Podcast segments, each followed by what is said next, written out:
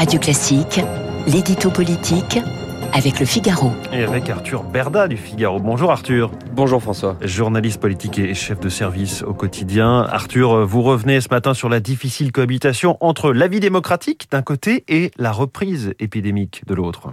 Oui, car si Emmanuel Macron a refusé de confiner les Français, la campagne présidentielle, elle, ne semble pas bénéficier du même régime depuis l'apparition de la cinquième vague et l'explosion du variant Omicron. Le Covid occupe de nouveau toute la bande passante politique et médiatique. On se prononce pour ou contre les mesures édictées par le gouvernement. On se dit favorable ou opposé au pass vaccinal. On juge l'exécutif ici trop laxiste, là trop ferme. Et on ne parle plus des sujets sur lesquels le pays sera amené à se prononcer en avril prochain. La situation de l'hôpital public d'abord, qui est peut-être le vrai sujet révélé par cette pandémie et qu'il s'agirait de prendre enfin à bras le corps, mais aussi le pouvoir d'achat qui demeure la première des préoccupations des Français, ou enfin les questions relatives à la sécurité et à l'immigration, trop longtemps mises sous le tapis par les partis de gouvernement, est devenue aujourd'hui le quasi-monopole des extrêmes. Et cette campagne, projet contre projet, elle pourrait ne pas avoir lieu?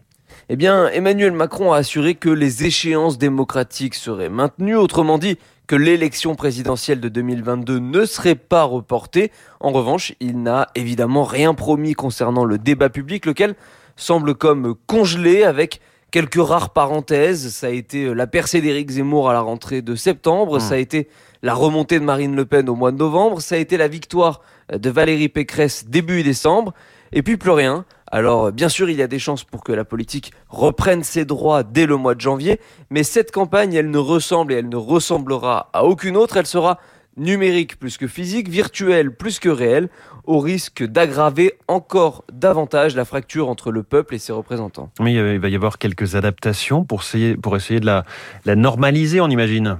Ah, ce serait souhaitable, oui, mais rien n'est moins sûr parce qu'à ce stade, Seul le Conseil constitutionnel a fait office de garant. C'est grâce à lui que les meetings politiques ont par exemple été épargnés par les jauges qui ont été réinstaurées. Mais cela ne suffira pas. Une commission doit voir le jour début 2022 en associant la majorité et l'opposition aux réflexions. Gérald Darmanin doit quant à lui rencontrer Laurent Fabius en janvier pour évoquer l'organisation du scrutin, avec déjà une première piste qui semble relever de l'évidence, mais que l'exécutif s'est jusqu'ici toujours refusé à étudier, une simplification des modalités de vote.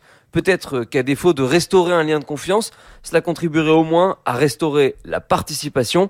Ce serait déjà un bon début. L'édito politique d'Arthur Berda tous les matins à 8h10 cette semaine sur Radio Classique.